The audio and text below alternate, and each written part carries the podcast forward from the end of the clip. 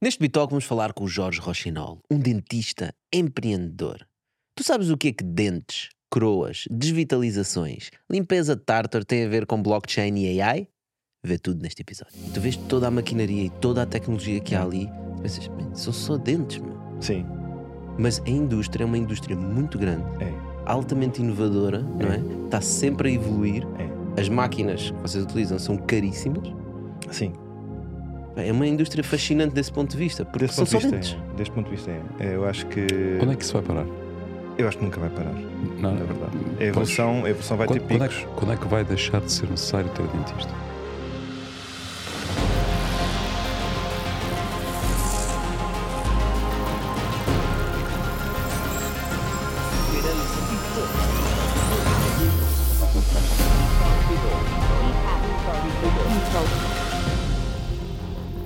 Então vá, Jorge, conta-nos lá. Tu és um dentista de profissão. Exato. Praticas a tua profissão, Uhum. mas és também um empreendedor, um empresário, um inovador, com uma data de projetos em mãos, Uhum. criativo, sempre a procurar coisas novas para fazer. Sim. Duas perguntas. Como é que tu consegues balancear entre seres dentista, Uhum. literalmente andares a tratar dos dentes das pessoas, e ao mesmo tempo estares a gerir empresas? Uhum. E se o fazes, deve ser porque deve haver alguma vantagem para ti, ou vezes alguma vantagem de o continuar a fazer. Ok. Porquê? Pronto, assim, eu, eu sinto-me essencialmente como um médico dentista. Não é? é essa a minha natureza. Se for um pouquinho mais atrás, eu sinto como um homem, não é? E o homem tem sempre as suas, hum, as suas características, os seus propósitos. Portanto, eu sou um pouquinho mais do que fazendo aqui um, um reverse psychology, eu sou um pouquinho mais do que isso que acabaste de dizer. Sou, sou pai, sou marido, sou um homo sapiens sapiens, e portanto, nesse sentido, acho que eh, tudo aquilo que acontece na nossa vida tem converge para o que nós somos como pessoas, não é? Então, eh, como médico dentista, obviamente nós temos uma formação altamente técnica. E eu comecei por ser apenas um técnico, um clínico, não é? Mas na medida em que fui crescendo na minha profissão, enquanto eu fui evoluindo em termos profissionais, o que aconteceu foi que hum, tive que começar a, a gerir pessoas, a gerir processos, a gerir protocolos, e isso foi-me levando a entender um pouquinho o que é o mundo do, de uma palavra que eu acho um pouquinho às vezes gasta, que é o empreendedorismo, não é? Que eu não sei já muito bem o que é isso, mas esse, esse contexto de, de empreender, de, de tentar eh, ir mais além, de experimentar coisas novas e colocá-las em contexto de empresa. é? Mas isso é uma característica tua. Provavelmente terá a ver alguma coisa com curiosidade que tu Ah, tens de tem a explorar coisas ver, novas, porque eh, um dentista normalmente está no consultório e faz Sim, consultas e Olha, tem a ver com, com isso, sim, sem dúvida. Eu sempre fui uma pessoa eclética nos meus, nos meus gostos. Estar aqui, por exemplo, é um desafio para mim. Eu eu estava a dizer ao teu pai, ao Zé, que eu sou péssimo a falar em público, não gosto de exposição. Não, mas aqui não temos Eu público. sou, como diz um amigo meu que é o Luís Galego, eu sou um falso extrovertido, eu sou um introvertido por natureza, que, eh, que vou tentando gerir essa, essa condição de outra, da, da melhor maneira possível. Eh, e por isso, eh, nós, em termos como médicos dentistas, nós somos ensinados a seguir protocolos e a não arriscar. Nós não vamos arriscar na boca dos nossos doentes, não é? Portanto, nós temos aquilo que se chama evidência clínica e nós tentamos seguir a evidência daquilo que já foi comprovado que resulta e tentar pôr isso em prática diariamente. Portanto, o, o- o empreendedorismo vá, surge na minha vida como uma oposição a essa, essa faceta muito marcada da minha Hum, é algo formação. que te faltava, né? Faltava aquela parte do Sim, risco, eu- de experimentar coisas novas. Sim, como, olha, é assim, nós somos sempre inspirados por. eh, existe um ADN, não é nosso, que é individual, mas depois também é o meio ambiente. Eu também venho de, de um contexto familiar de- em que vivemos, os pais viveram em muitos lugares do mundo, eh, um contexto mais empresarial. Sempre fui estimulado a desafiar as minhas limitações, a inovar, a sair do, do país, a encontrar novos, novos caminhos, a provocar-me a mim próprio. Achas que essa questão do de sair fora Hum. da zona de conforto e procurar coisas mais inovadoras e, e arriscar, não é? Porque no Uhum. fundo, empreendedorismo para mim é muito sinónimo de arriscar. Sim, É? sem dúvida. E isso é uma coisa que vem de educação? Porque é recorrente nós vermos empreendedores dizerem: Não, eu quando era miúdo, os meus pais eram assim assados, não, Não, é? quer dizer, a educação tem um papel importantíssimo na nossa formação enquanto pessoas, não é? Mas pode-se aprender. Eu acho que não é exclusivo da educação. Acho que se Eu, pode eu, aprender. eu acho, acho curioso. Eu ainda queria voltar um bocadinho atrás, porque, porque acho que o, o tema da, do equilíbrio entre entre a parte da gestão e a parte profissional é, é um, é um tema muito interessante. Ok. E há poucas pessoas. Normalmente as pessoas são, são forçadas a optar. Isso. Não é? São forçadas a optar. É, é pá, se tu, se, tu, se tu vais ser gestor, já não podes ser técnico, não é? Então, nas áreas tecnológicas, isso é, óbvio, não é? É, e tens a, a velha do transformar um bom programador ou um bom profissional num mau gestor. Exatamente, Exato. isso é muito frequente, teres um, É. um bom profissional que depois se torna um mau gestor, não é? Eh, mais do que o contrário, não é? Isso mesmo. Mais do que o contrário. Portanto, encontrar alguém que, que consegue fazer esse equilíbrio é interessante. Uhum. Tu já explicaste, eh, e eu tinha, também tinha essa percepção de que tu fazes isso para já porque gostas de fazer, uh, de exercer a tua profissão, não é? Uhum. Portanto, gostas de andar lá a escarafunchar nas pessoas. Não sei se é por sadismo, mas. Eh, pronto, e, e- e- e isso permite-te também eh, testar, se calhar, embora sigas os protocolos que estavas a Uhum. falar, testar as coisas mais inovadoras que aparecem, não é? Portanto, ou Sim. seja, Isso foi uma das razões pelas quais depois acabámos por enverdar pela. O meu percurso foi, como estava a dizer, médico dentista de início, depois a clínica foi crescendo e a dada altura desse percurso comecei a, a criar empresas, não é? E, uma, e o meu foco seria nessa altura eh, ir à procura também desse conhecimento. No fundo, nós, enquanto dentistas, se olharmos para além da técnica, nós trazemos o mundo para dentro do nosso consultório, não é? uhum. É como vocês fazem aqui, vocês trazem o mundo para aqui e podem falar com as pessoas e conhecer pessoas. E eu, às vezes, sou criticado por isso na, pela- pelos gestores que tenho lá na clínica, que falam muito na consulta, não é? E supostamente isso não é rentável, não é? Mas eh, o meu.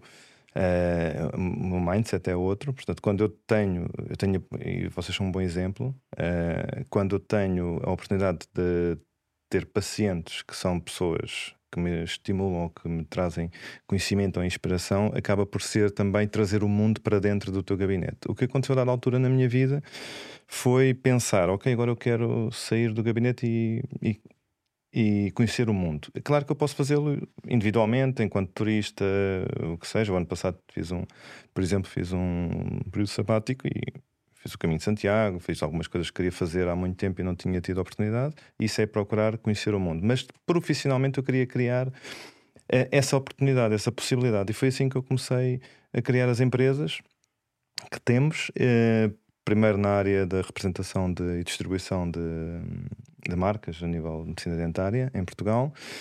Depois na área da formação e depois laboratório e depois outras que, que temos. Laboratório para quê? O laboratório, pronto, é um laboratório. Não, um laboratório de medicina testes em pessoas, né? dentária. é Não, não, não, é um laboratório de, de, De dentárias. dentária, e, mas com uma componente mais digital, mais ligada também um pouquinho à boleia daquilo que com são muita tecnologia. Mais eu tive a oportunidade de visitar o laboratório. Sim, sim, sim. À boleia um pouco daquilo que é a nossa. Tem lá aquelas máquinas terríveis pá, que estão a Sim, os dentes sim, é verdade. automaticamente, não é? Portanto, é, é incrível. Quase não sabes se estás num, num- numa oficina de ferreiro ou se é um dentista, é, né? é verdade. Sim, sabe? é, é verdade, para mim, desculpa interromper, José, para mim que tenho 30 anos quase de profissão, não é? É, que eu, é engraçado porque eu não me vejo assim, mas é a realidade. Eh, a medicina dentária, ou eu, enquanto profissional, não tenho nada a ver com há 30 anos atrás. E, e é muito interessante conjugar isso, entender isso. Nós conseguimos modernizar-nos a esse nível e, e conseguirmos, do meu ponto de vista e da, naquilo que me compete, gerir uma equipa de diferentes faixas etárias, não é? Com diferentes realidades e perceber aquilo que a tecnologia nos trouxe de vantajoso, que foi muito, mas também aquilo que, que nós tínhamos no passado e que se vai perdendo com a tecnologia que devemos manter. E saber esse equilíbrio é, uma, é um desafio muito interessante enquanto diretor clínico. Por Jorge, diz só, uma questão. Quando é que tu achas que, já te fiz essa pergunta há, Hum. há alguns anos, Sim. quando é que achas que finalmente os dentistas, em vez de porem próteses aos, aos pacientes, não vão colocar uma semente para encher de novo dente? Essa é uma pergunta, é a pergunta do milhão. Nós já fazemos também eh, enquanto colegas e sabemos que existe investigação nessa área, Uhum. Ahm, mas é uma Mas vai investigação. acontecer? É assim, que é que outro dia estava sentado à mesa com os meus filhos. Um deles foi agora fazer o mestrado e sentei-me Isto para responder à tua pergunta. E não Que também são dentistas. Não, curiosamente, dos cinco, os dois mais velhos já estão. O mais velho já terminou e, e foi para a prótese dentária. Nunca influenciado por mim. Nunca. Não, não, de nada. Juro, juro. Que ideia. É verdade. Eu Uma acho que a influência- coincidência Eu do acho que, eu acho que é mesmo coincidência. É. Aliás, ele ia para a gestão. O pai é dentista, a mãe é dentista. Isso. Ele ia para, ele- também é. Na verdade, ele ia para a gestão. E, e no último ano, eh, no décimo segundo, decidiu mudar. E isso é um processo que eu, que eu sempre estimulo os meus filhos. Nunca ficarem. Aliás, há um provérbio, por acaso é, é russo. É mais vale voltar atrás do que enganarmos no caminho. é? Hum. Então ele chegou ali ao décimo segundo, pensou que não era aquilo que queria, tinha que andar um ano para trás e veio com a ideia da prótese. Mas Tudo ias dizer, estavas a falar com ele? Estava a dizer ele agora foi fazer um mestrado para fora e eu estava a falar com os meus filhos e às tantas pensei que era interessante abordar este tema. Estávamos em casa, sentados só eu e os cinco, a minha mulher não estava.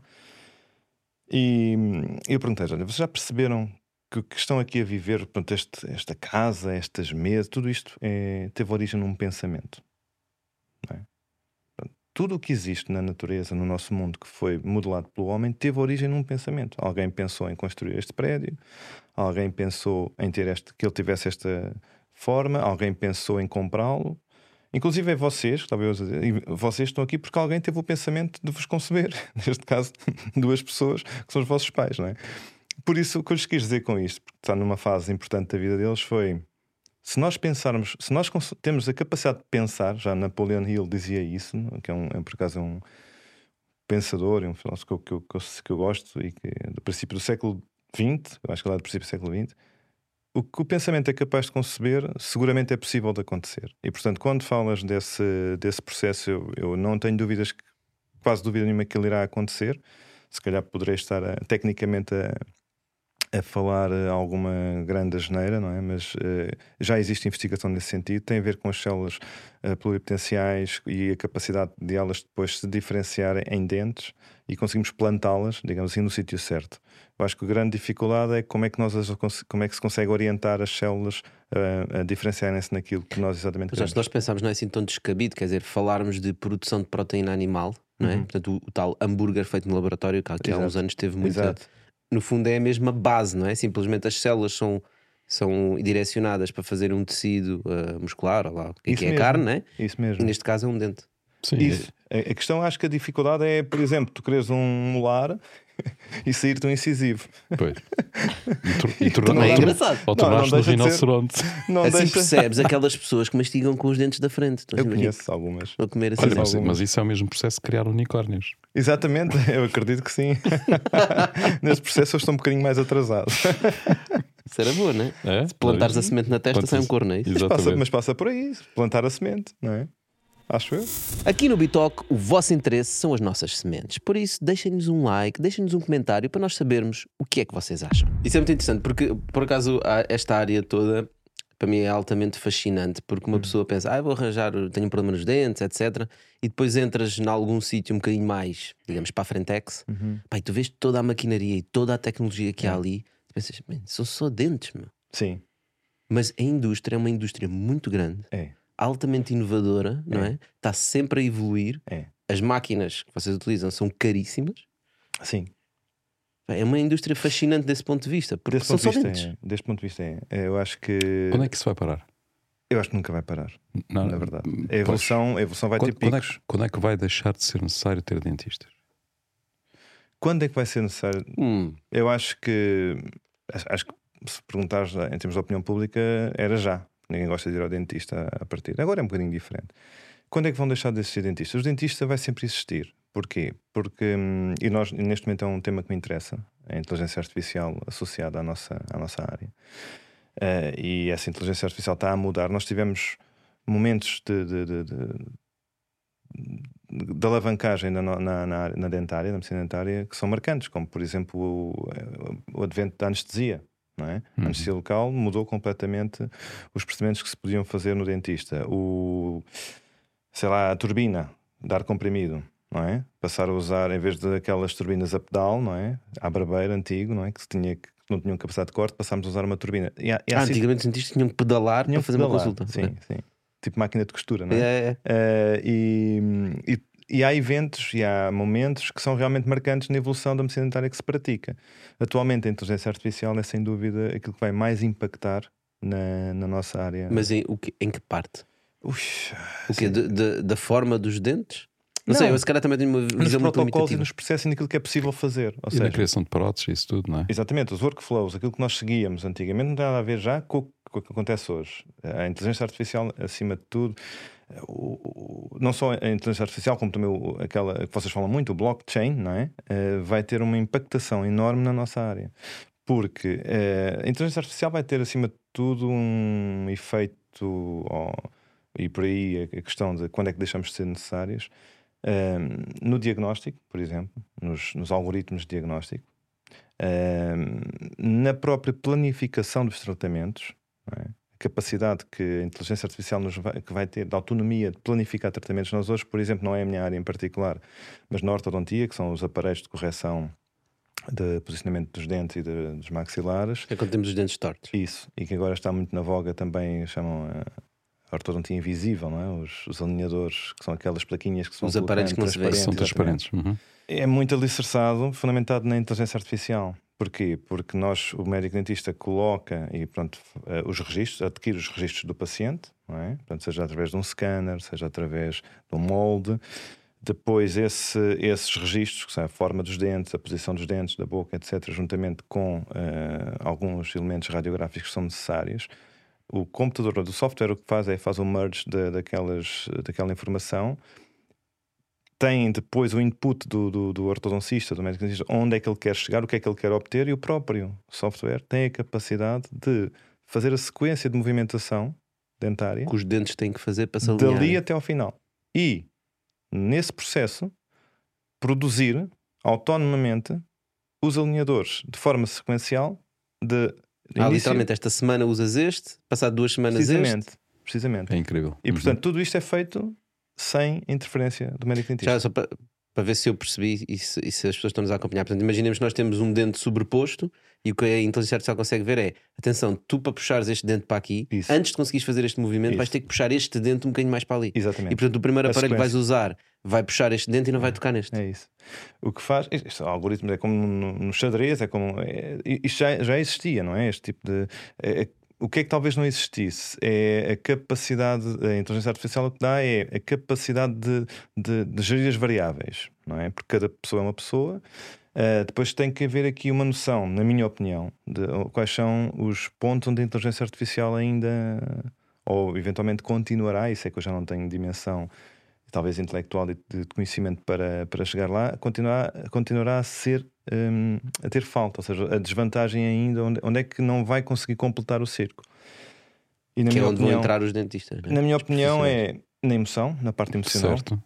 eh, na, na relação parte- com a pessoa. na relação com a pessoa, que é fundamental. ok? Portanto, a pessoa que chega cheia explica- de medo ao consultório. Não, é explicar Não quer tudo, abrir não é? a o que é que vai ser É, feito, o que é que não Exatamente, ser ace- a aceitação do, do, do- tratamento, o entendimento. E depois não é só isso, porque hum, nós sentimos isso na clínica, não é?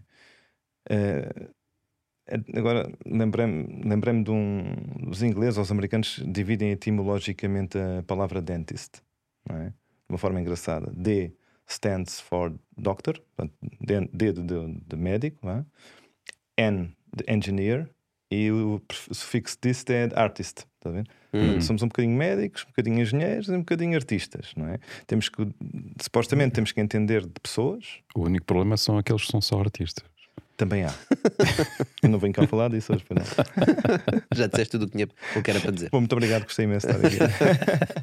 Mas sim, ehm, e, e é preciso, lá está, um dentista deverá, não é? A partir de dominar essas três áreas, perceber, por exemplo, nós na, na, na- na cirurgia, na implantologia, temos que perceber de forças de alavanca, de, de vetores de força, etc. Ao mesmo tempo, como artista, temos que entender de proporções estéticas. Uh, mas a inteligência artificial, num- na minha opinião, tem esse problema, ou seja, não consegue suprir a necessidade emocional das pessoas a vários níveis e também não sei até que ponto é que vai conseguir gerir bem em- uh, os extremos, as exceções, Uhum. ok? aqueles casos que fogem completamente à norma e, e que pressupõem à partida uma visão um bocadinho mais humana, não é? Mais, mais de entendimento humano da situação. Sim, nesta fase da tecnologia, essas situações são quando supostamente a inteligência artificial começa a alucinar.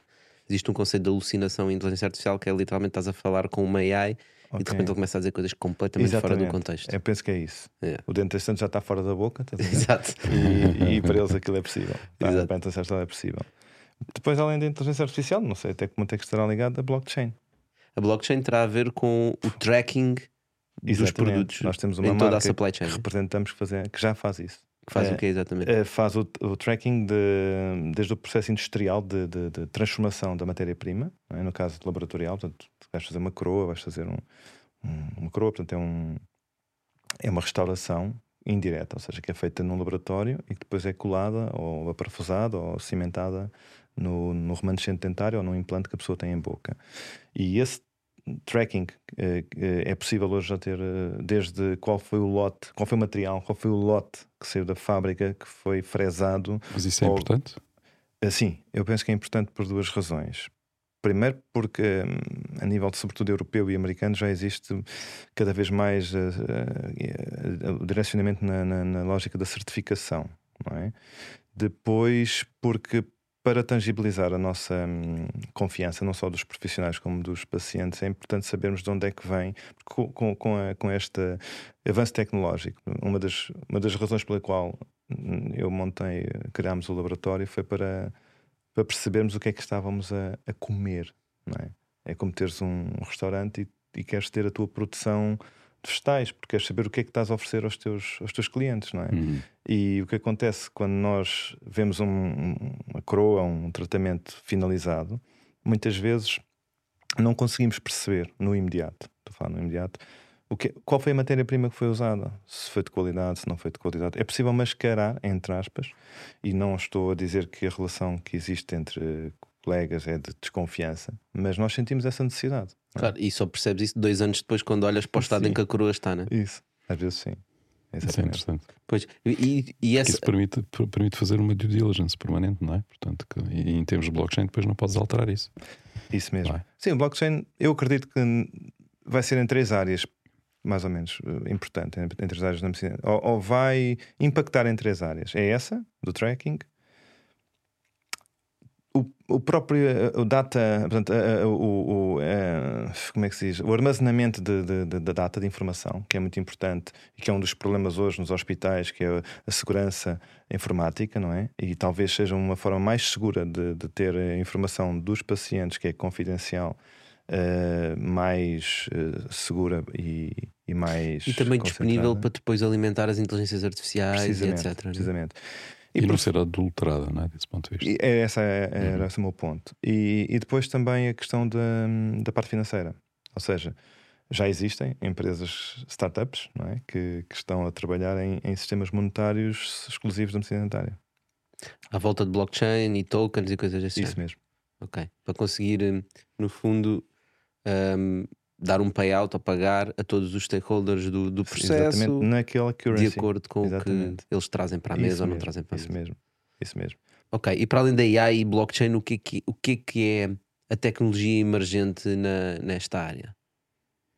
Tem a ver com o trabalho de materiais, por exemplo? Os materiais. Tem a ver com, é uma sim, coisa os materiais impactam né? muito no workflow, não é? É, pronto, ou seja, nós temos Mas estamos a falar de novos materiais? Sim, novos materiais. Sim, estava a assumir materiais que não existem. Há estudos em vários materiais e vai, ciclicamente vão aparecendo novos materiais. Apareceu o titânio, depois agora diferentes tipos de cerâmica, o zircónio também, que foi eh, introduzido mais recentemente. Ou seja, eu não estou, não me foco nisso, ou seja, não ando à procura disso, porque no fundo eu não vou ter influência nessa, nessa matéria. Eu posso tentar estar eh, informado. Eh, aquilo que eu acho que onde vai haver maior evolução vai ser na, na parte da impressão da impressão 3D e sobretudo da impressão 4D, não é? que é a diferencia-se da 3D pela capacidade de, daquilo que é impresso mudar consoante a influência do meio ambiente. ok? Tipo, Uau. Tipo, por exemplo, fazes uma coroa, não é? eu não- estou a especular agora aqui um bocadinho para colocar em cima de um dente e a impressão 3D o que faz é a prótese. Não é?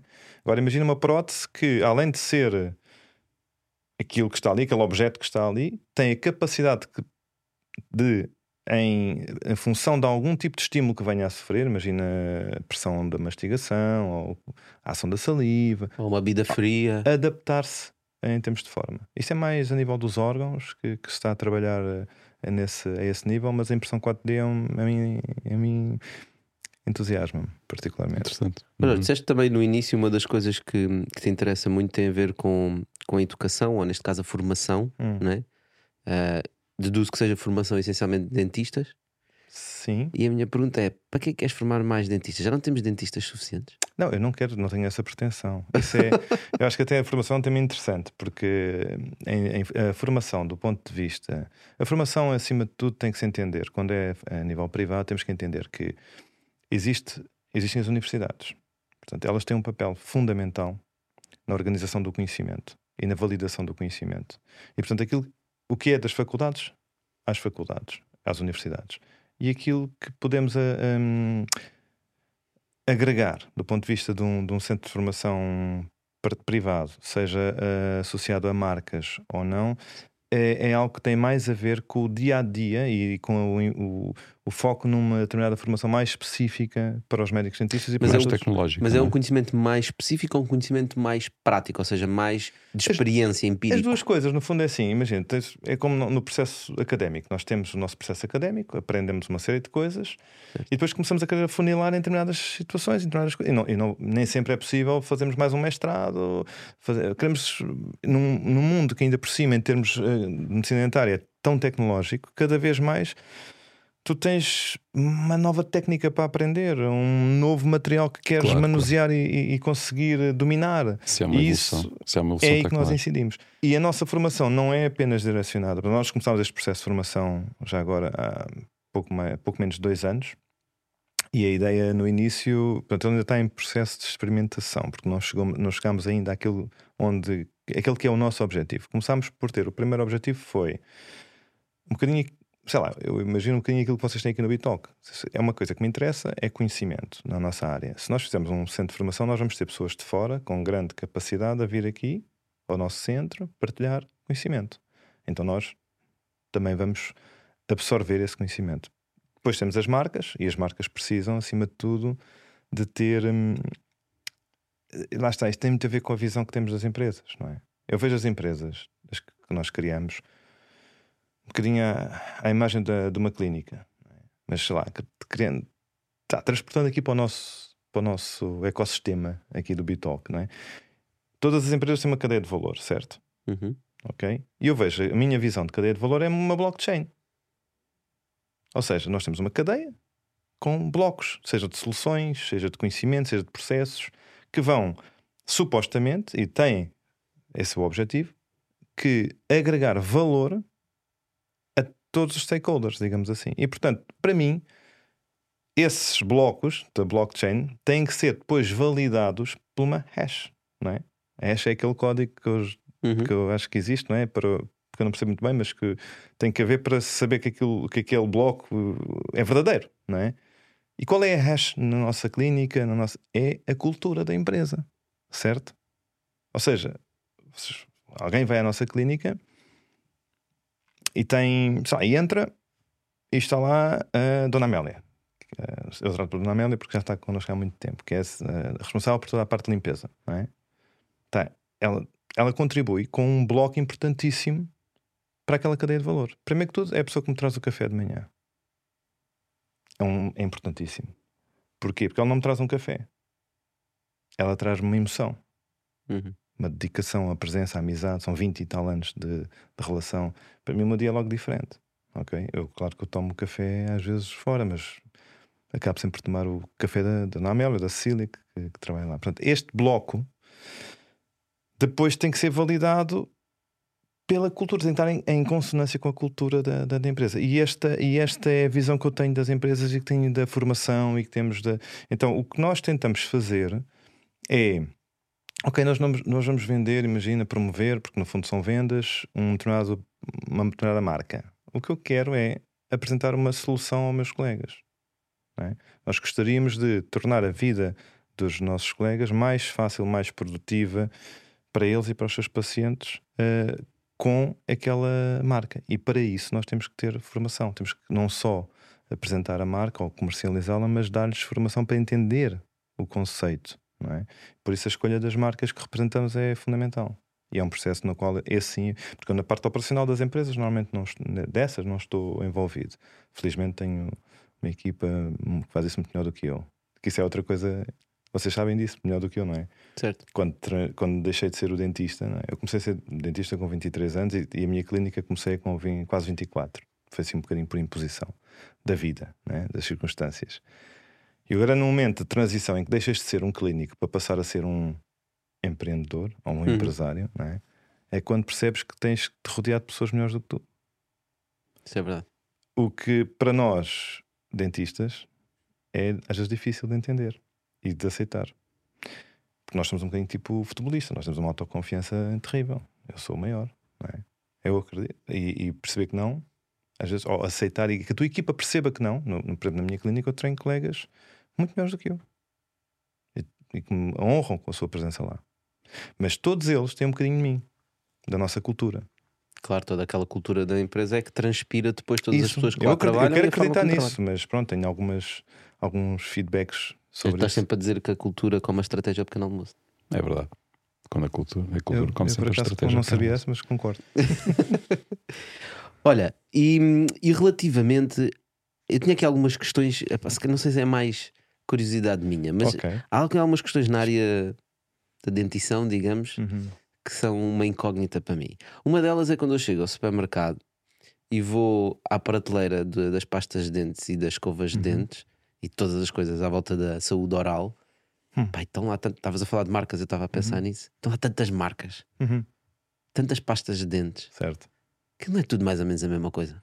É, depende, não é? É, há é que depois mais... às tantas, desculpa, às tantas aparece na televisão um dentista qualquer okay. a dizer esta é que é boa. É? é, é, um, é assim, há umas, sou dentista. Há umas mais, primeiro, primeiro logo isso, à partida serão, não é? Se estão lá a dizer que sim. Uh, há umas mais iguais que outras, não é? É como, como aquela velha frase: somos todos iguais, mas uns mais iguais do que os outros, não é? Uhum. Uh, eu penso que, eu penso que hum, é, é incontornável. Nós vivemos numa economia de mercado e, portanto, as marcas vão continuar a proliferar.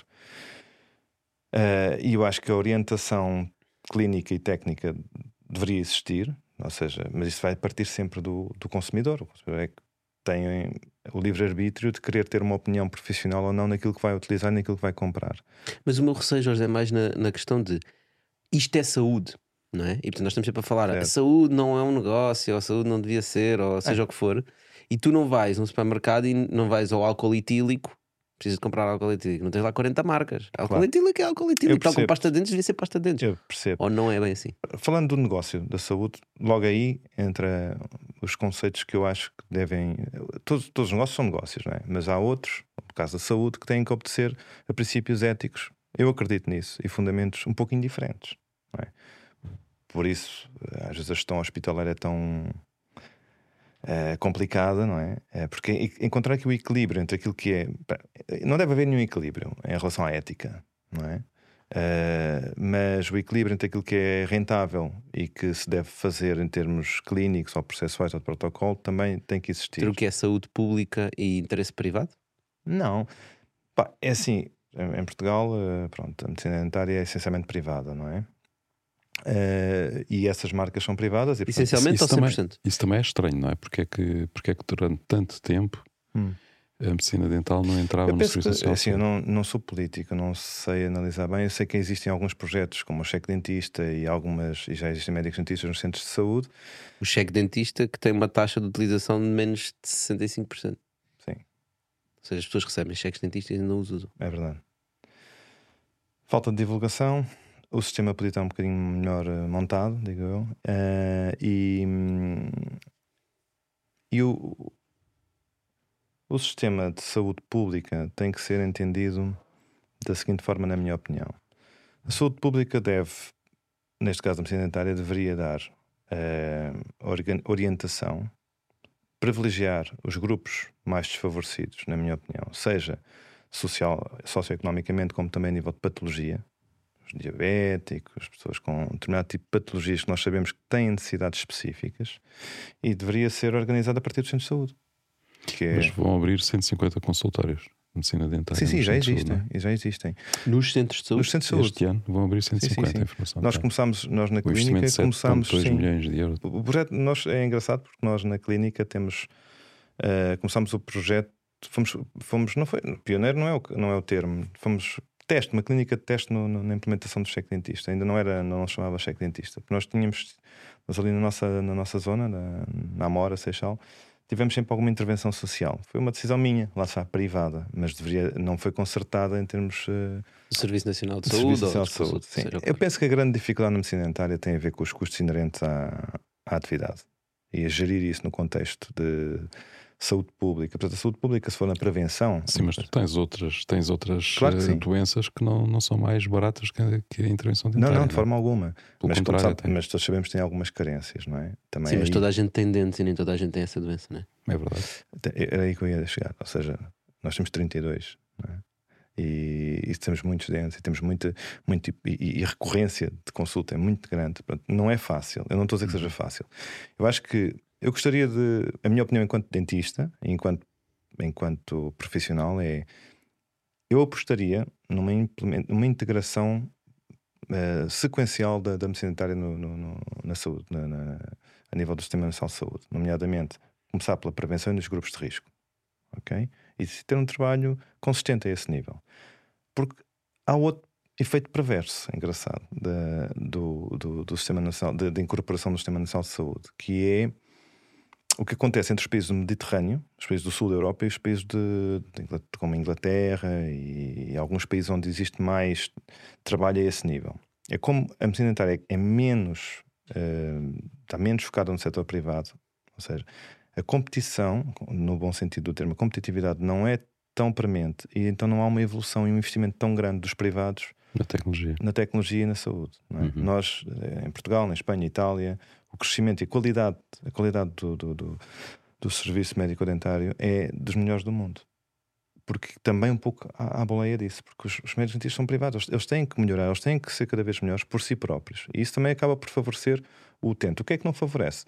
É que não, não lhes dá uma base económica Uh, ou seja, não, não, protegemos economicamente o, o, o, paciente e neste o doente e neste caso o utente devia ter a nível de saúde pública, a possibilidade, pelo menos, os mais carenciados, os com doenças de risco e, aqueles, eh, e aquela base toda de prevenção de saúde comunitária, deve estar, deve-se continuar a fazer um enfoque nessa área e promover mais essa integração nos, uh, no Serviço Nacional de Saúde. Será que inicialmente uh, a questão da, da saúde oral era vista um bocado como uh, um luxo? É como um luxo, né? como uma coisa visual, né? uma, uma questão de aparência. Sim, sempre um pouco cultural, não é? Nós em Portugal nunca valorizamos muito a saúde oral, uh, em contraponto com outros países, não é? Socialmente. Quem é que valoriza? Por exemplo. Em que país? Ah, os brasileiros, por exemplo. Os o Brasil é incrível, sim. A forma como um paciente, por exemplo, um doente, temos muitos agora, não é? Cada vez mais, felizmente. Tenho muitas pessoas a trabalhar comigo também. Uh, a forma como eles uh, como um brasileiro, um brasileiro comum, não é? Uh, vê e valoriza a sua saúde oral é completamente diferente de um português. Isso é muito curioso, não é? É, eu não. Será não... que tem a ver com o temperamento? Tem a ver com o temperamento. Riem mais, sorriem mais? Sim, não, não sei. Tem... Talvez é como a parte física, não é? Uhum. Às vezes um país onde as pessoas se expõem mais fisicamente, está mais calor, tem mais o culto, o culto, do físico, talvez tenha a ver com isso. Mas que existe uma diferença grande, existe. E todos os meus colegas sabem isso e, e percepcionam isso, não é? Nós vamos mudando. Não é? Volto a dizer, eu tenho 30 anos quase de profissão, 27. E portanto, aquilo que é agora já não é a globalização. É? eu, assim, eu comecei a trabalhar numa altura em que aquilo que me pediam era uma extração. Ah, doutor, não vou tratar neste dente, isto vai cair um dia, vai, vai estragar um dia, tiro já. Não é? Esta era a minha realidade. Mudar esta realidade não foi assim tão difícil, mas foi. Uh, tive que a fazer na minha clínica, mas era assim. Ou seja, vem dali de um sítio, sei lá, às vezes era assim. Vem daquele colega, tratou-me o dente, agora está-me a doer. As pessoas nem percebiam às vezes que, que aquele dente estava a doer porque oh, se calhar a pessoa não tinha tido cuidado devido e portanto ele voltou a ter outra cara e não tem nada a ver com o tratamento. É? Por outro lado, aquilo que se fazia não, também em termos de materiais e de técnica. A tecnologia era completamente diferente. É, uhum. sem dúvida. já agora, estavas a falar da questão dos, dos dentistas brasileiros. Hum. Um, a informação que nós temos em Ele não está a falar dos, dos pacientes, dos dentistas, está a falar dos pacientes. Certo, mas também Sim, mas percebo... que há muitos dentistas brasileiros, não é? Brasil é onde existem mais dentistas no mundo inteiro. E, e se calhar Per Portugal capita, também. per capita. Eu ia dizer per capita também. Se calhar Portugal também é dos países que tem mais dentistas brasileiros.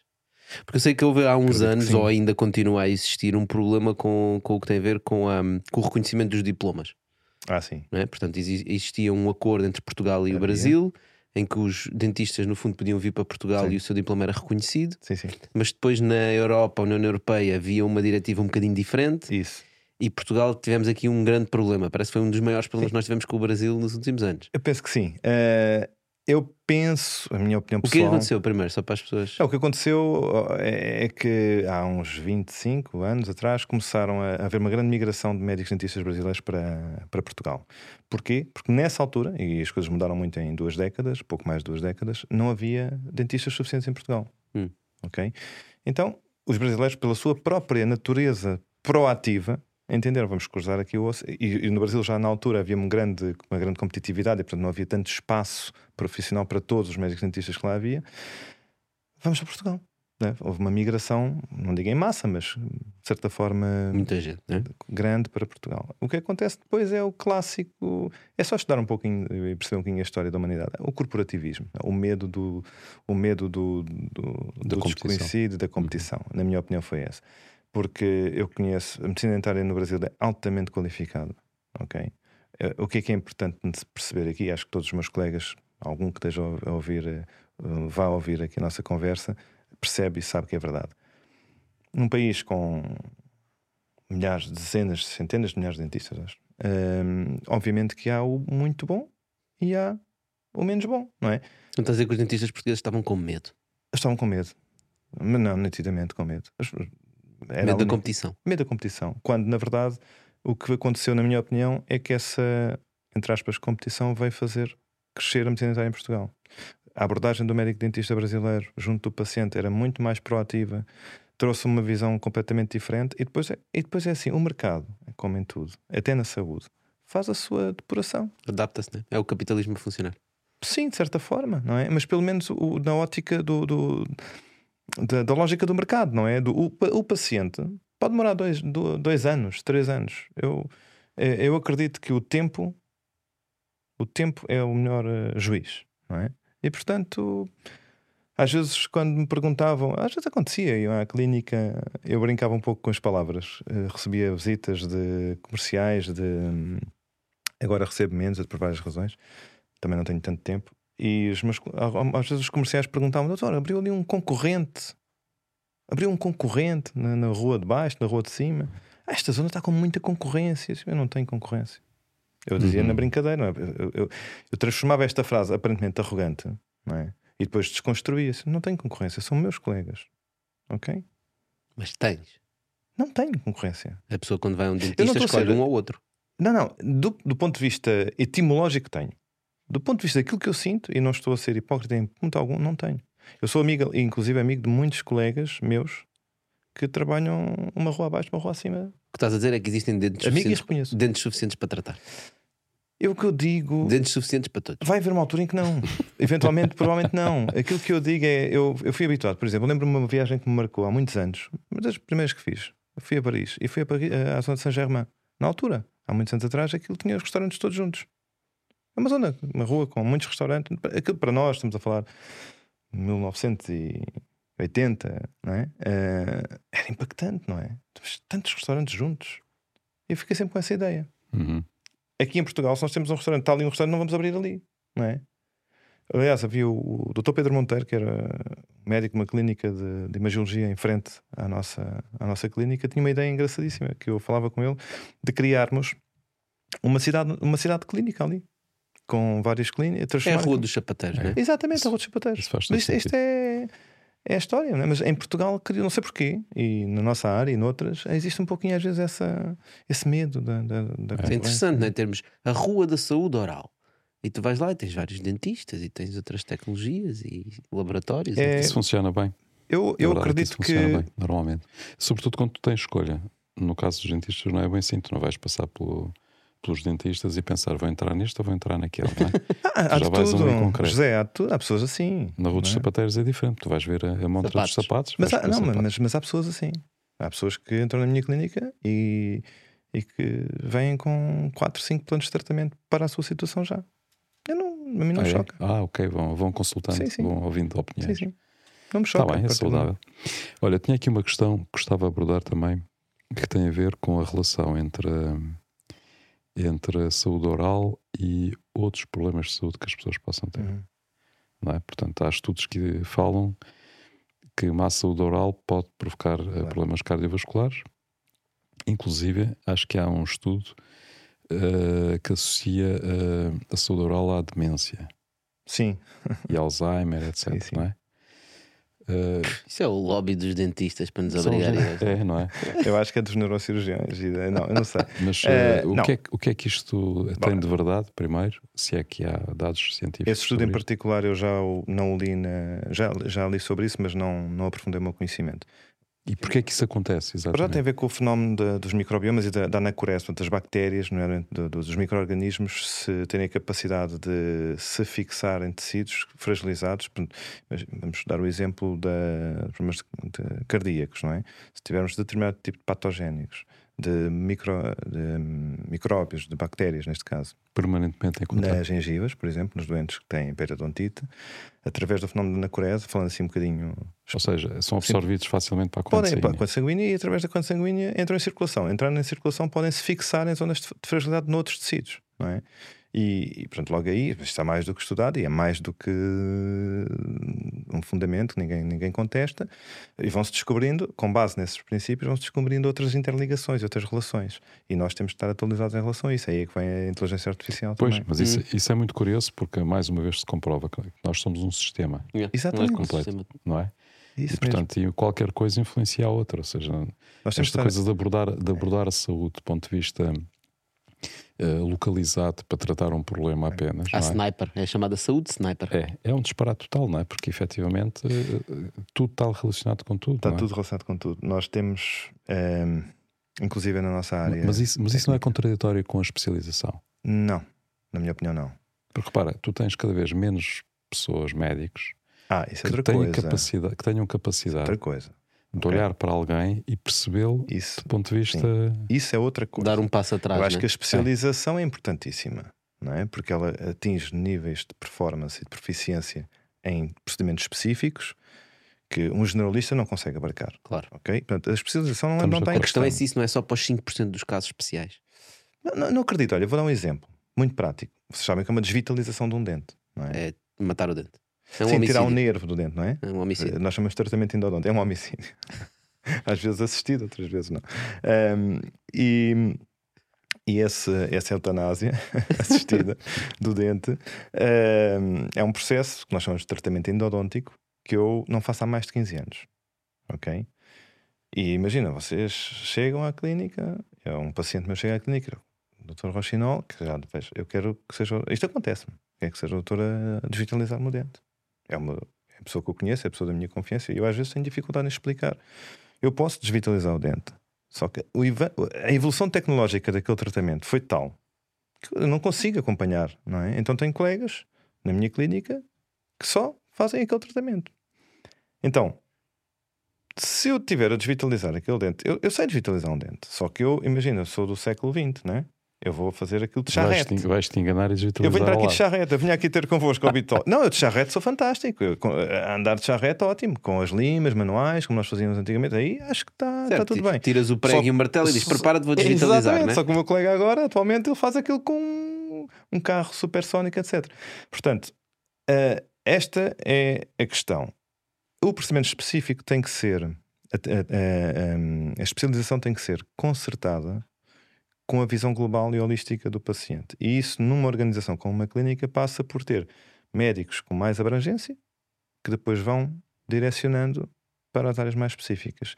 E isso aí vai depender muito da organização. Mas- Por isso, Mas aí nem estava a falar especificamente da medicina dentária. eu não é? sei, mas nas outras áreas eu acho que é igual. Sim, é a mesma Tu situação. tens, por exemplo, um internista, talvez seja, na minha opinião, um médico com mais abrangência de conhecimento, ou os médicos de família, é? que numa primeira, numa primeira linha são os médicos que fazem depois a, a, a triagem de, dos, dos procedimentos a, a serem feitos por, ou os tratamentos a serem feitos por médicos mais especializados. Portanto, eu acho que as duas situações, o, o segredo é como é que equilibras as duas situações e como é que dire... porque o, o doente não se sabe direcionar. não é? O problema é esse, é Sim. é que o doente direciona-se, né? E a mim está-me a dor aqui o ouvido, né? Vou e eu penso logo, oh, vou. Vou para o.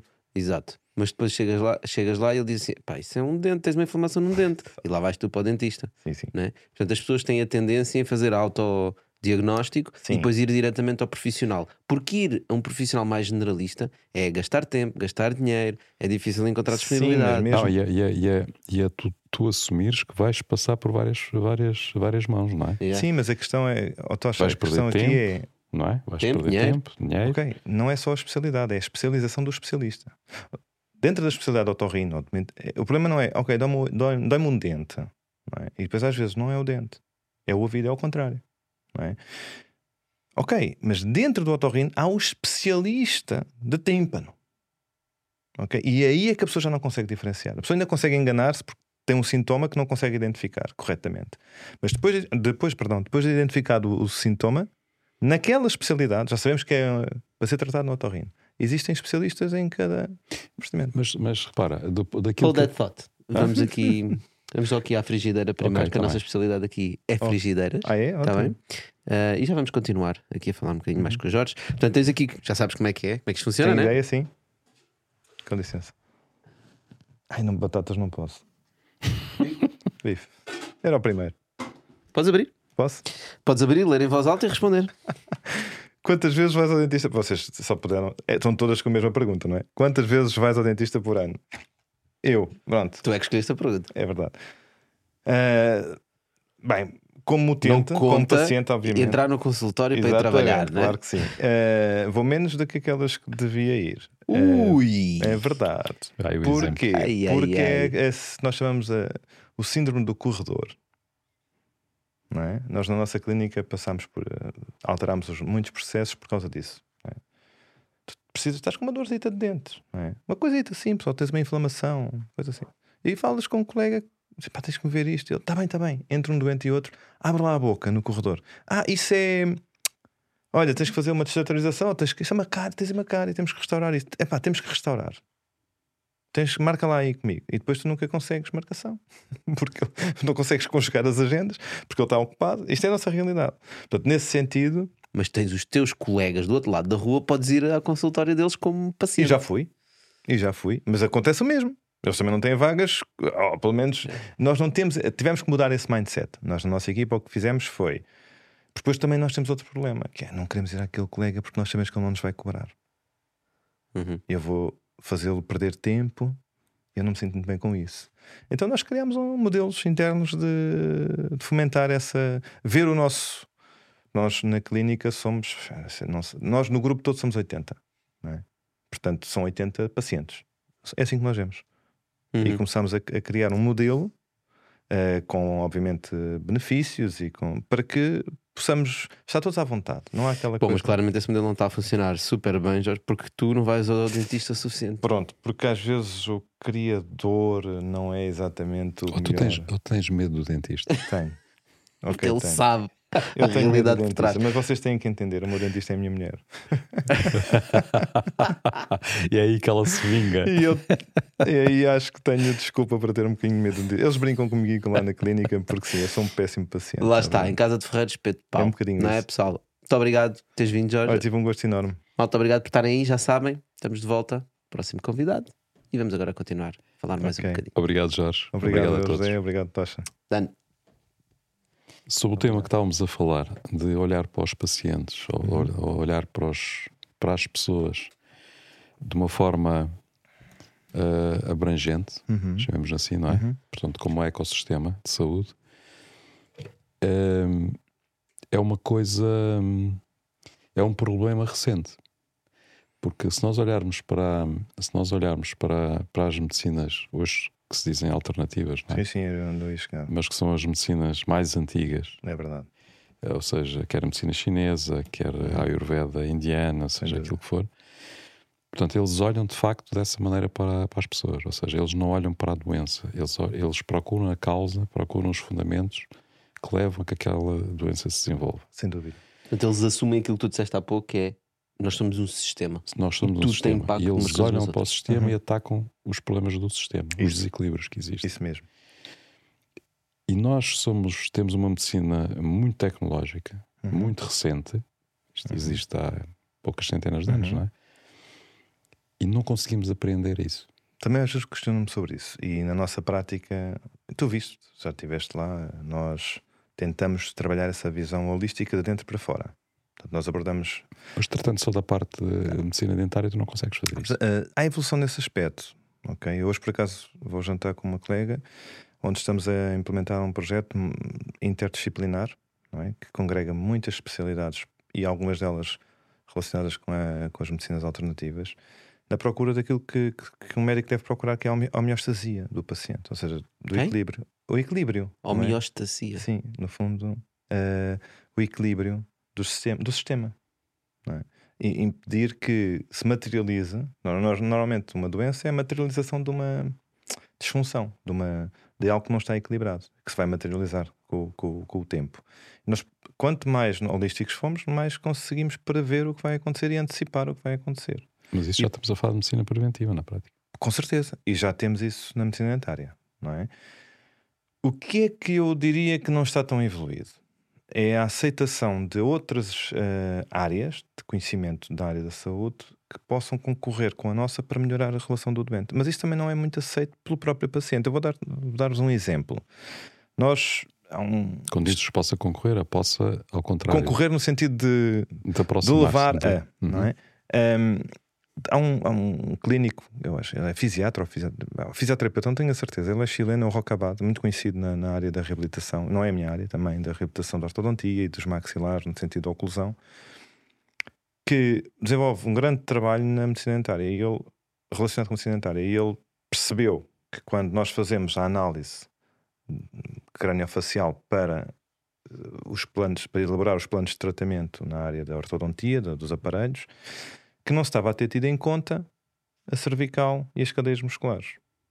E que essa, posi essa posição da cervical que tivesse alguma disfunção, alguma disfunção nessa, nas cadeias musculares ao, ao nível da, da, da, coluna cervical, iria gerar um, um, um, posicionamento alterado dos maxilares, viciado dos maxilares, e portanto não era aquilo que aparentava, ou que aparenta com, com, com, com os raios-x e com os exames que nós fazemos, não é, seria diferente se fizesse a primeira correção cervical uh, e das faixas musculares. Hum, e é um excelente exemplo. É um, acho que é um ótimo exemplo. E o que é que acontece? Qual é a dificuldade de implementação deste processo? Ou, por exemplo, tenho um grande amigo meu que trabalha muito a ortótica, uh, portanto, uh, o equilíbrio da, da, da, linha pupilar uh, e pronto, exercícios. E eles prescrevem esses exercícios okay, e esses tratamentos antes de fazer qualquer coisa na boca. Uhum. Porque Agora, é mais definitivo, não é? Uma é um nicho. A verdade é essa. Porque nem o sistema está preparado para isso, nem o sistema económico associado à saúde está preparado para isso. Vocês vão lá, tenho, imagina um seguro da Multicare ou da Médis, passa a publicidade. Não prevêem tratamentos de fisioterapia prévios à colocação de um aparelho. Não é previsto, não é aceito. Não é aceito. O paciente, é um paciente meu, olha, vamos fazer aqui um estudo. O meu filho tem estes dois dentinhos tortos e na escola dizem que ele é um coelho e eu quero corrigir isso. E tu dizes, ok, são 20 sessões de fisioterapia. Achas que a pessoa volta lá? Agora é diferente, porque nós temos 20 e tal, nós temos um capital de confiança nos nossos pacientes que permite isso, não é? Mas generalista, de, forma, de uma forma generalista, não é fácil. Não. E portanto, esse trabalho demora em, em, em implementar e começa pelos nichos. E vocês trabalham com nichos, acho eu, e sabem que é assim. E a capacidade que temos depois de desenvolver um, esse nicho e transformá-lo numa tendência, num trend, esse é que é o, o segredo, e é isso também. Uh, uh, uh, os privados tentam também. Estávamos a falar, aí faria sentido a tal rua dos. Com certeza, não, mas da saúde, não é? Precisamente, essa é a nesse, ideia. Nesse caso. Essa é a ideia. É engraçado que estavas a dizer isso. Eu estava a lembrar que há, há uns episódios tivemos um, um advogado aí sentado, o Nuno, Uh, e ele comparou a advocacia com a saúde. Ah, sim? Porque, não vi na verdade, não porque a lógica é um, tu só vais ao médico quando tens um problema. tu só vais a um advogado quando tens um problema. Sim. E uma coisa que os advogados gostavam é que as pessoas fossem eles antes do problema ser tão grave, porque okay. muitas vezes é mais fácil de resolver. Claro que sim. Exatamente a mesma coisa na saúde. Exato. Ah, se fosses preventivamente e uh, identificar problemas, saía muito mais barato. Olha, se o meu advogado vir este programa, vai ficar todo contente, porque eu faço exatamente isso. Eu faço uh, juris, uh, advocacia preventiva. Portanto, nós temos sempre trabalhei com, com, com os nossos advogados dessa forma mesmo para qualquer procedimento que eu faça em termos empresariais, não o faço sem aconselhamento e validação. Mas isto é uma realidade não sei, cultural, não é? Uma forma que nós temos. Não sei se tem a ver com também os nossos salários baixos, não é? Portanto, ir ao dentista é caro. Um mês com em certeza. que tu vais ao dentista é um mês em que tu não vais com almoçar certeza. fora ou jantar fora com ou fazer outras e coisas. nós entendemos isso e percebemos que isso é um entrave. Por isso é que se tenta. Aliás, é curioso, no outro uhum. dia comentaste, quando eu, quando eu lá estive. Uh... Foste fazer medicina preventiva? Não. não. Ah, só foste lá quando tinhas um problema. Pois, é isso como o Jorge. Touché. Mas uh, o Jorge estava a comentar, precisamente, e eu, eu fiquei. Uh, ok, uh, fiquei surpreendido. Que estava, ele estava a dizer: ah, estamos no período em que, em que, em que há muitas desmarcações. É, setembro. Uhum. Setembro? Clássico. É o início das escolas, as pessoas estiveram de férias, não é? E então? Os gastos, os gastos são. Ah, já tinha marcado, não é? Mas depois, Pá, é, não é este mês não dá jeito. Não, dá jeito, não tem dinheiro. Pronto. E pronto, para além da conjuntura atual, não é? das taxas de juros. E depois é, é, incrível como é que às vezes. Isso está correlacionado? Está tudo. Seja, agora vamos viver num um período de crise, estamos estado a viver um período de crise, inflação. Não, está tudo etc. correlacionado. Os dentes das pessoas daqui a 3, 4 anos vão estar piores do que o que estão hoje. Olha, eu tenho um grande mestre meu, que é meu amigo, e que ainda hoje, apesar de já se ter jubilado, continua a dar algumas consultas na clínica, que me dizia, e com toda a razão: olhas para a boca de uma pessoa e consegues perceber a história daquela pessoa. Epa. Nunca me esqueço das frases dele. Isso é profundo. É profundo. Para mim, na altura, não tão profundo como agora, porque consegui validar no dia a dia aquilo que ele me dizia e não percebia. Tu consegues entender se a pessoa teve problemas económicos, se a pessoa está em stress, se a pessoa. Eu tenho uma, uma cena fantástica que aconteceu com uma paciente minha, já há muitos anos, em que ela. Eu já a conhecia, não é? Já a conhecia clinicamente. E ela um dia surge na minha, no meu consultório porque tinha um, uma inflamação nas gengivas. E eu, como estava muito. Não vou falar de nomes, não é? Não, nós não podemos, mas como estava muito uh, à vontade com ela, como estou na, com a maioria dos meus pacientes que sigo há, há bastante tempo, olha para ela e disse: Olha, parabéns, estás grávida. Ok, fiz ali um bocadinho de. Show off. Um, um bocadinho de show off, não é? Sim, aquela coisa, estás grávida. Parabéns, estás grávida. É impossível. Impossível, assim, Não é impossível. Eu assim, não. Se a Virgem Maria engravidou, tu também podes estar. É o que foi o que eu lhe disse. Não foi, mas foi parecido com isso. Uh, e então foi engraçado porque ela saiu e foi a uma superfície comercial e comprou um teste de gravidez e foi fazer. Então ligou para a clínica. Eu digo ao Dr. Rochinol que ele enganou-se, eu não estou. E eu, eh, a minha assistente, a Carla, é? de sempre, disse: Olha, Carla, liga de volta e diz que faça outro. porque está. Ela fez e estava. Então. E estava mesmo. E estava mesmo. E era um rapaz e vai-lhe chamar Jorge. Exatamente. Não, mas eu tenho cenas engraçadas sobre isso. Tenho, às vezes tenho coisas. Mas como é que percebeste isso? Não, lá está, porque tu percebes, como conheces aquele paciente, sabes que, que ela não. Uma pessoa cuidadosa, se ela, se ela, tem aquele, aquele sintoma, que é um sinal, é mais um sinal que um sintoma. Se tu vês que ela tem uma hemorragia nas gengivas, que está sangrando, que estão sangrantes, e, que, e percebemos e sabemos que existem alterações na, hormonais na mulher, na gravidez, que promovem a inflamação das gengivas, sabendo todo o histórico daquele paciente, sabes que.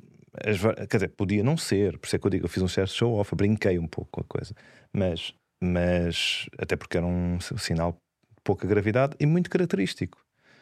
E pronto. E, e, e tu sabendo, perdão, sabendo, uh, conhecendo, se, se, eu não conhecesse a pessoa, se não conhecesse o histórico, se não sabesse que tem ótima, ótimas condições de higiene, etc., não ia fazer, proferir uma, uma afirmação dessas. Mas sabendo todo o histórico daquele doente, eu sabia que podiam ser só duas ou três variáveis, havia duas ou três opções, não é? E uma delas era mais provável que tivesse grávida. E brinquei um pouquinho com isso. Claro que. É, é muito engraçado essa história. É assim. é, realmente. Eh, Epá, eh, fica mais caro ir ao dentista para ver se está grávido do que de comprar um teste. Não, porque, porque se, depende. se não abris uma nova linha de negócio. Sim, pode acontecer. Olha, Jorge, já agora, já falando disto e já falámos de, destas coisas de empreendedorismo, tu tens uma, uma frase no site da tua clínica muito. Tenho? Muito interessante, que diz o seguinte se quiser construir um navio, não junte as pessoas para apanhar madeira, não lhes dê tarefas de trabalho. Em vez disso, ensine-as a desejar a imensidão do mar. Claro. Por que raio é que alguém mete esta frase no site de uma clínica dentária? Também não percebo muito bem. é assim, eu costumo dizer que uh, eu, eu considero que tudo aquilo que eu faço na vida, não é? o que fazemos, a clínica tem que. Tudo tem que ser avaliado com três pilares fundamentais: caráter, integridade e mérito. Não é? Então, qualquer processo, qualquer empreendimento, que tu, empresa que tu faças, seja uma, uma circunnavegação à, à Terra ou um simples consultório dentária, as pessoas que estão contigo têm que estar por um propósito. É? Tem que haver uma visão, não é? Tem que haver uma, e tem que haver uma visão que as guie. E a visão não pode ser só tratar um dente, porque isso com o tempo vai se esbater numa monotonia e numa falta de motivação, de ambição, de procurar mais, de tentarmos ser diferentes, não é? Eu acho que no mundo comercial e, e no mundo da concorrência, que vocês falavam há pouco, existe algo que é. Um livro que eu li, já não sei quem é o autor, que é o Innovation Stack. Innovation Stack. Fala sobre a forma como é que empresas ou clínicas de uma única pessoa, como é o nosso caso, pode prosperar quando existem cadeias de clínicas ou, ou num mundo concorrencial. No caso, eles comparavam uma empresa com a Amazon e como é que eles conseguiram superar a Amazon. E o que eles falavam é que estas empresas, pela sua capacidade de inserir pequenos, uns stacks, né? pilhas de pequenas diferenciações, de pequenos protocolos novos, de uma cultura forte, conseguem ser inimitáveis. É? Como eu explico isso também aos meus filhos, é, é inevitável falar deles, porque são cinco e, e é uma parte importante da minha vida enquanto empreendedor. É? Uhum. A vossa mãe não me escolheu por ser o melhor, escolheu-me porque eu sou diferente. E às vezes isto tranquiliza os miúdos. E quando eles não são os melhores naquilo que estão a fazer, ou quando não são os melhores na escola, ou eles são diferentes. E eu estimulo nos meus filhos mais a diferença e o propósito do que, do que a performance. A performance treina-se, consegue-se. Se não tiveres visão, se não tiveres propósito, não é tal, o tal why. Sim, do, Start do, do Sinek. Yeah. Uhum. Portanto, é um de facto, as empresas. Uh... Por isso é isso as pessoas acordam de manhã por alguma razão. Vão trabalhar por alguma é, razão. É, eu, eu outro dia falava. Porque, eu não olha, sei, vou fazer isto. Isto é Extended Virgin, mas vocês comigo arriscam-se a ter uma Super Extended Virgin. Mas eu outro dia, não na clínica, mas na outra empresa que é mais comercial, eu explicava a nossa. Nós fizemos uma, uma reestruturação grande este ano. Porque eu. Eu, eu, eu, não, eu, nunca tive uma startup, mas acho que tenho uma. Mas restartups tenho imensas, que eu estou sempre a restart. É? Nós estamos muitas vezes, e há quem gosta, há quem não gosta, mas este ano fizemos um restartup nessa empresa Uh, e, e um startup chama-se um pivot. Ok, pivotar, não é? Exatamente. Exatamente. Mas é, é, é esta empresa que eu vos falava, eu, é, que tem alguma natureza comercial, e, e, e, é engraçado porque as pessoas que trabalham na área comercial, nenhuma é comercial. Vêm todas, têm todas um background, ou, ou, ou são médicos dentistas, ou foram assistentes dentários. E uh, quando nós dizemos, olha, vocês vão ter que vender, não é? Mas na verdade as pessoas todas vendem. Todas. Eu, oh Zé, o e vendem eu... todos os dias. Todos os dias. Todos os dias estão a vender coisas. O que eu lhes digo é. Nem que seja a sua imagem ou o, seu trabalho. Perfeitamente. Ou... O, o que eu lhes digo é: nós temos que ser. O meu foco são vocês. É a nossa cultura. É a história, a nossa história, porque é como aquele provérbio japonês que eu lhes conto sempre. Se queres apanhar borboletas, não vais correr atrás das borboletas. Ornamentas o teu jardim, elas elas vêm cá ter, não é? É aqui que elas têm que se sentir bem. Portanto, nós não vendemos nada. O, o, o cliente é que decide. Eu nunca tive um, um indivíduo com, com uma pá a empurrar pacientes para dentro da minha clínica, não é? Outro dia, eu acho que contei isso ao José ou não, alguém. Ah, porquê que não tem um anúncio maior na clínica? Então, se eu tiver um anúncio maior, qualquer pessoa vem cá. Assim, quem vem, quem entra, é porque quer. Eu sei que isto tem contraponto com as redes sociais e com o marketing, mas a um certo nível, que é aquilo que eu quero passar para a minha equipa, que é a cultura, vocês sejam felizes, tenham um propósito, porque o que, o que, o que depois o, o que faz os nossos clientes gostarem, esse, esse blockchain da, da, da, cadeia de valor, é nós termos esse, esse hash que é a nossa, o nosso propósito. É o conjunto de todos aqueles pequenos blocos. Isso, é isso. Yeah. Uhum. Mas, mas é engraçado porque uh, estávamos a falar de saúde oral né? e agora uhum. estamos a falar do, do why, né? Sim. E, e, é muito curioso vermos como está tudo ligado nesta questão dos negócios, empreendedorismo. E como eu costumo dizer, nós no Bitoc, apesar de sermos negócios à portuguesa, nós é uhum. muito também a vida. Né? Exato. Porque quando tu encontras quando tu encontras aquele teu propósito em que tu estás a trabalhar uhum. e tens um trabalho que parece que estás-te a divertir, não é?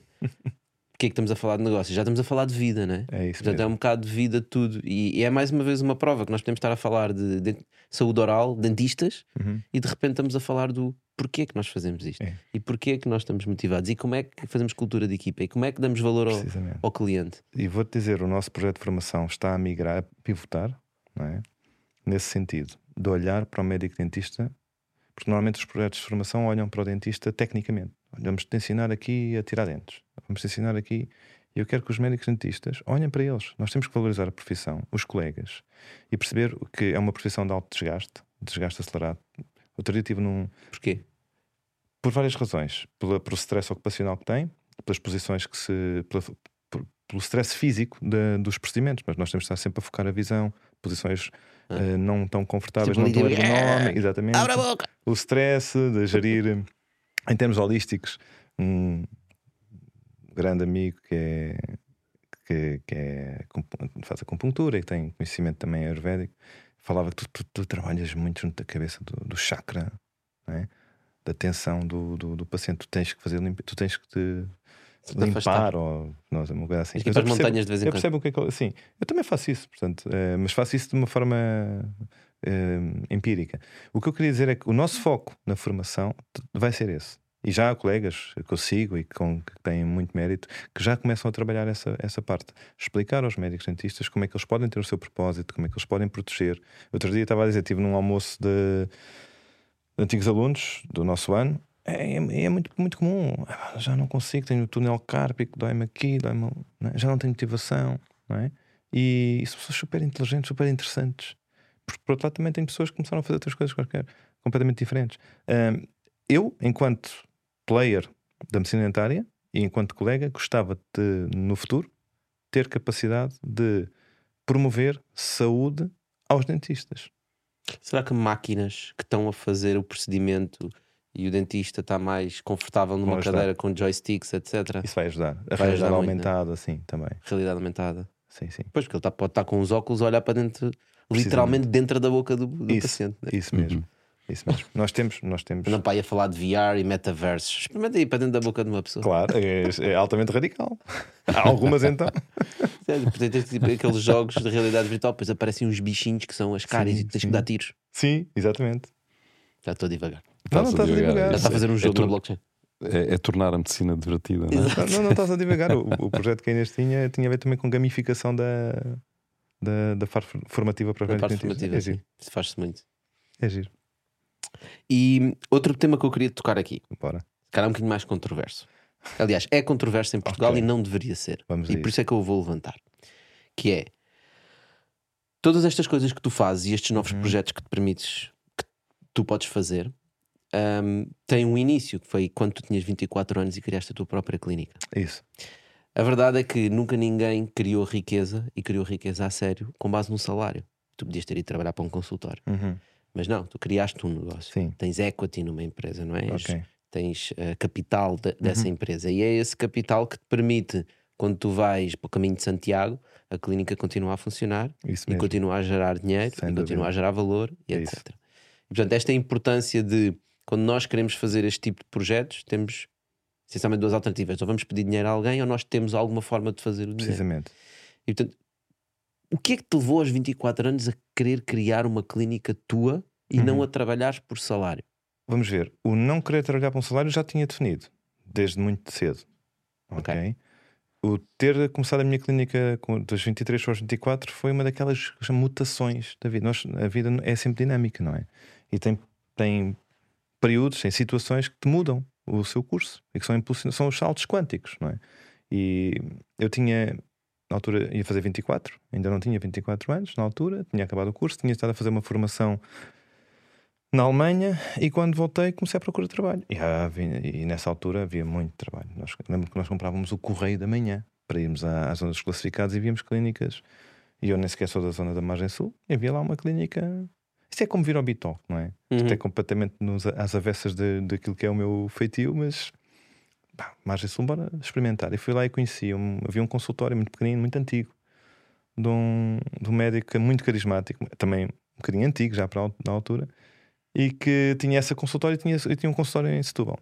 Assim, abreviando a história, eu comecei a. a propus-me para trabalhar lá, ele aceitou-me e, passado poucas semanas, ele tem um AVC. Como eu tinha estado a fazer eh, um estágio não curricular no, no São José, uh, na maxilofacial, ele foi em, internado nos capuchos. E o que acontecia é que os capuchos eram do mesmo, do mesmo centro hospitalar, portanto, eu, muitos médicos que lá estavam eu conhecia-os.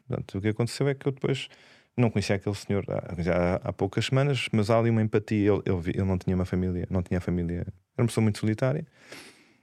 E eu passei a ir todos, praticamente todos os dias e ia levar o almoço. Então, um indivíduo que mal sabia ainda restaurar um dente, não é? Comecei a trabalhar em duas clínicas que estavam cheias de pacientes. Ele atendia 20, 30 pessoas mais por dia. Tentei, então o que eu fazia era uma dinâmica engraçada. Portanto, de manhã estava na Amora, na, na, clínica, no consultório, que era um consultório pequenino. Depois ia-lhe dar o almoço, estava presente no almoço nos capuchos e ia para Setúbal. E quando, volto, quando acabou esse. Ele, ele recuperou muito bem e rápido. Quando ele voltou, uh, ele tinha estado no Brasil, com, falava com sotaque brasileiro, embora fosse português, uh, ele já faleceu. Uh, Jorginho, eu vou passar essa clínica para, para você. E eu, é eu, nem pensar.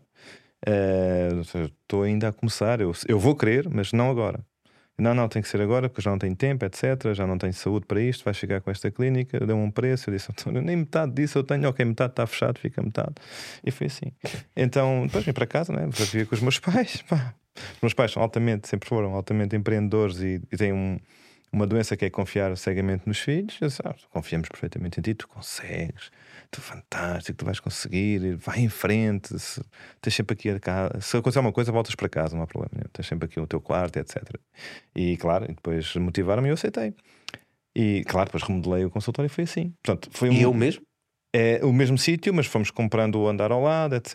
E... Está maior agora. Está maior, sim. Está maior uhum. e diferente, como é óbvio. É? Ficou logo diferente na altura e foi ficando diferente com o tempo. Estava a dizer ao José que depois cheguei a comprar uh, o terreno para, para fazer uh, uma nova clínica há 3 ou 4 anos, um, num acesso de crise de meia-idade, que é quando chegas ali a uma determinada fase e queres fazer a obra de Estado, não é? Isto, Aquela que vai ficar. que é? valida todo o teu percurso. Yeah, é? Mas depois fiz o caminho de Santiago.